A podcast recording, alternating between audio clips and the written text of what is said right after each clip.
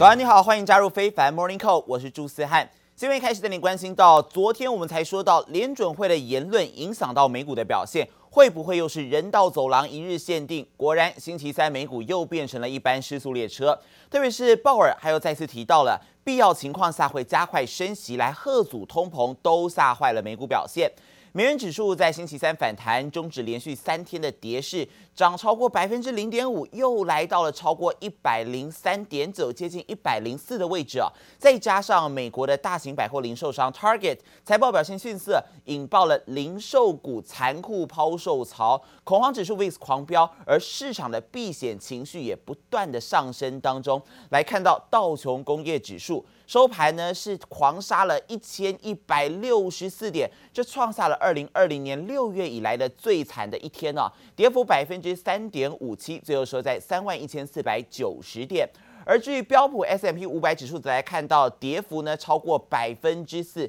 下跌了一百六十五点，最后收在三千九百二十三点。而这个数字也创下了二零二零年六月以来的最差单日表现呢、再来看到科技股的部分，纳斯达克指数崩跌了百分之四点七三，下跌五百六十六点，指数水位收在一万一千四百一十八点。而这个跌幅呢，百分之四点七，也创下了五月五号以来的最大单日跌幅。晶片股的部分，昨天才涨百分之五，今天又再跌了百分之五点一七，下跌了一百五十八点，最后收在两千九百零七点。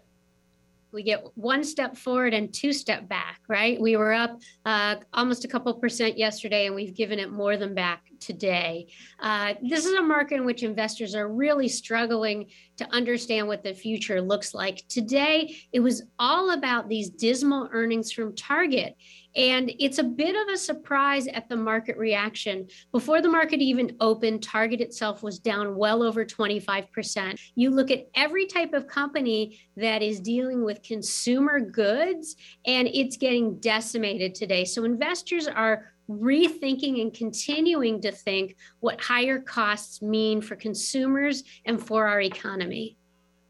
道琼还有暴跌超过百分之四的标普，一同都写下了二零二零年六月以来的最差单日表现。 而纳斯达克指数崩跌百分之四点七，也是刚才提到五月五号以来的最大跌幅。美股早盘一路是开低走低，尾盘的卖压更大，而且不止 Target，还有像是 Walmart 也遭到了抛售潮。科技股的部分则是包含 Tesla 暴跌近百分之七，苹果也探低超过百分之五。恐慌指数 VIX 狂飙，市场的避险情绪浓烈，美元还有美债则是同步上涨。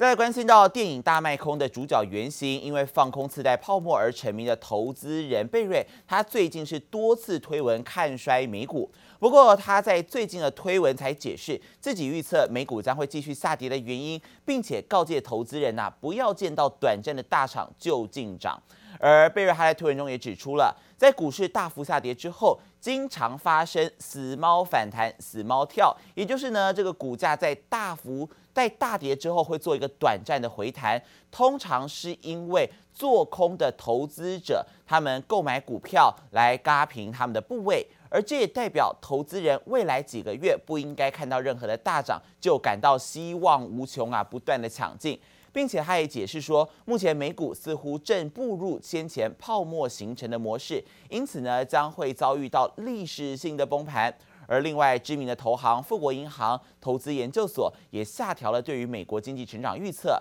认为美国经济在二零二二年底到二零二三年初将会出现温和的衰退，而这也会成为看坏美国经济成长的大型银行之一。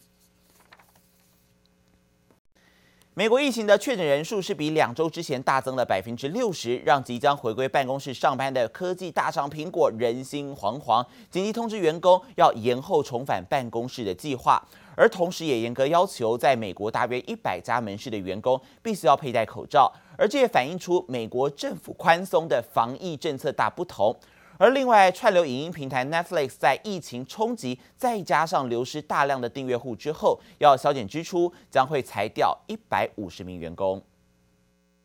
鸟瞰整个苹果园区找不到一丝丝的人气，受到疫情的影响，多家企业转为居家办公。苹果原本计划从下周一五月二十三号开始，让员工每周有三天可以进办公室上班，但没有想到最新的策略大翻转，因为美国疫情每日平均新增九万多例的确诊病例，更比两周前大幅增加百分之六十，又加上变种病毒的横行，因此苹果最新宣布将延后员工重返办公室的日期，因为这一切来得太突然，现在到底何时能回到公司都还是未知数。Apple says it will provide employees at least a month's notice before mandating a return to the office. Apple is also said to be recommending that workers at its retail stores wear masks. 美国就算确诊人数激增，政府也依然没有强制要戴口罩，而苹果不跟进政府防疫的宽松政策，则逆向操作严格要求。在美国大约有一百家的分店再次推行口罩令，不止员工工作时必须要戴上口罩，也建议顾客佩戴。同时，更要求矽谷办公室的员工在公共区域时都必须要戴口罩，把防疫做好做满。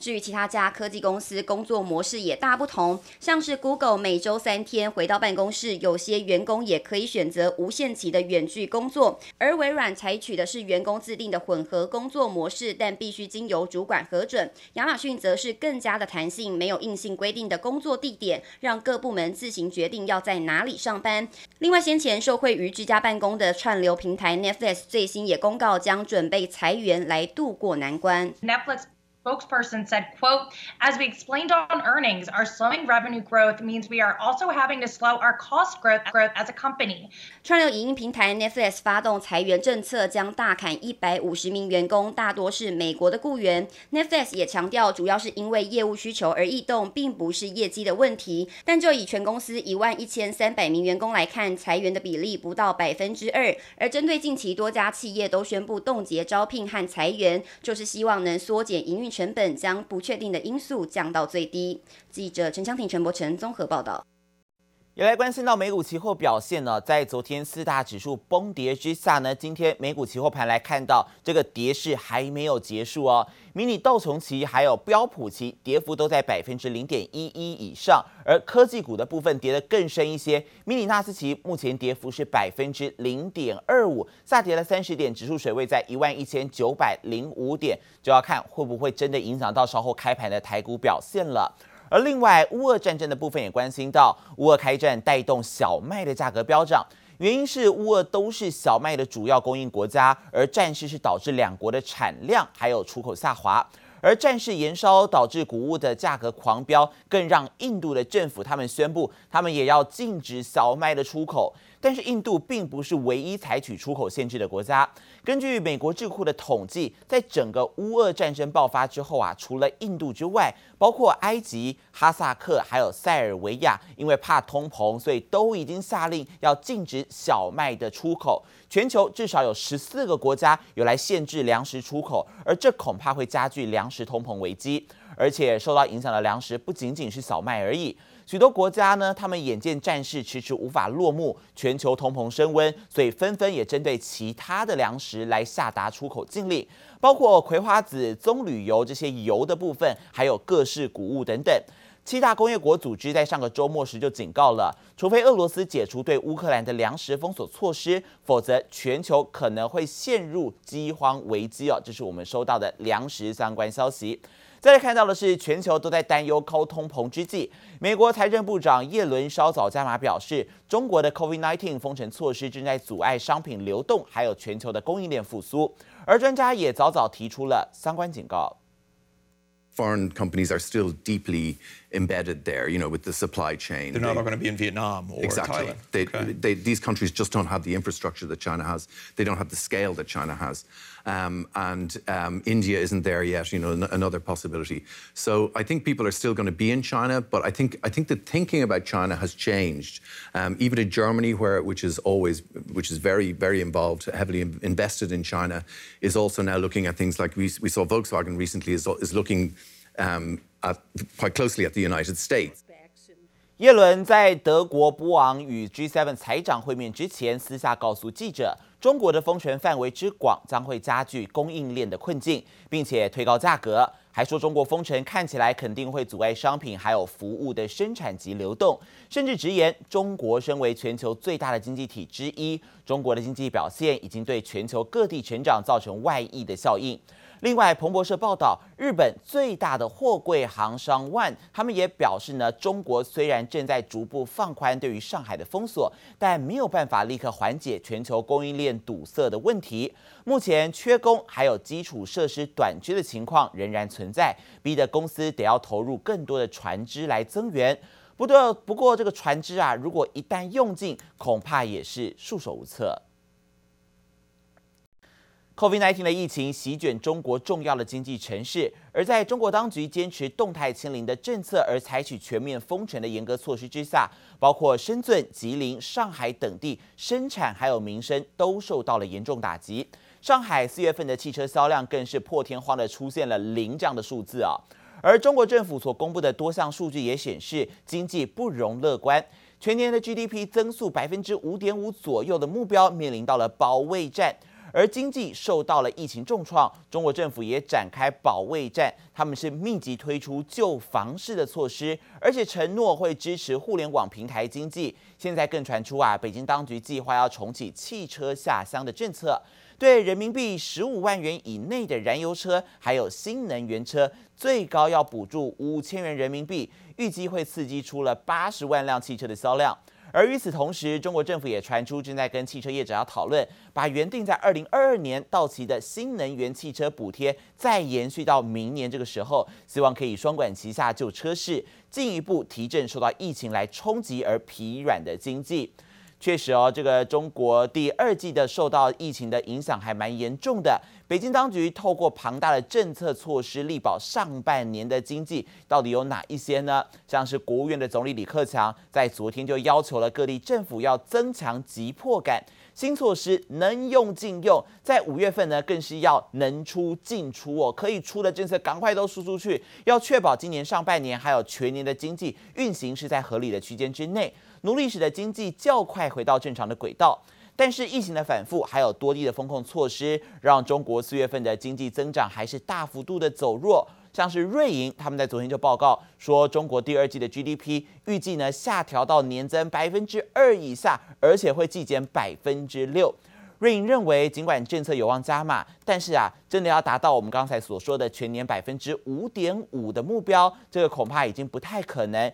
甚至预测全年的经济成长百分之四点二都有下调的压力。而至于外溢效应的部分，在经济外。法国的外贸银行报告则认为，新加坡受到的冲击会最大，而印度反而是受惠最多，并且将中国今年的 GDP 增长率从百分之五点二大幅调降到百分之四点二。而同样受到疫情受苦的还有北韩呢、啊，北韩一直到十七号的晚间，累计发热发烧的病例数已经超过了一百七十二万人。北韩领导人金正恩就表示了，国家应对疫情的危机能力不成熟。指责官员们不负责任，而因为北韩的民众没有打疫苗，世界卫生组织就示警了，说病毒在没有接种疫苗的情况下传播，恐怕会再产生变异株。而另外，世界卫生大会二十二号会在日内瓦来举行，美国也再次呼吁世卫邀请台湾以观察员的身份来参加世界卫生大会 （WHA）。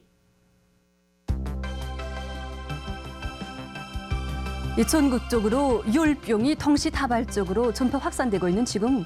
유혈자들에 대한 치료 대책을 세우는 사업이 아주 중요한 문제로 나서고 있습니다. 北韩领导人金正恩戴着口罩亲自走访平壤药局，视察药品库存状况。北韩疫情大爆发，十七号单日新增超过二十三点二万人染疫发烧，累积超过一百七十二万例的发烧。身为世卫组织的一员，北韩表示正努力对抗疫情。不过因为国人没有打疫苗，世界卫生组织秘书长谭德赛就坦言，相当令人担忧。Particularly because the population is unvaccinated. And many have underlying conditions putting them at risk of severe disease and death. WHO have requested that the Democratic People's Republic of Korea share data and information. And WHO has offered to provide a package of technical support and supplies, included diagnostic tests, essential medicines,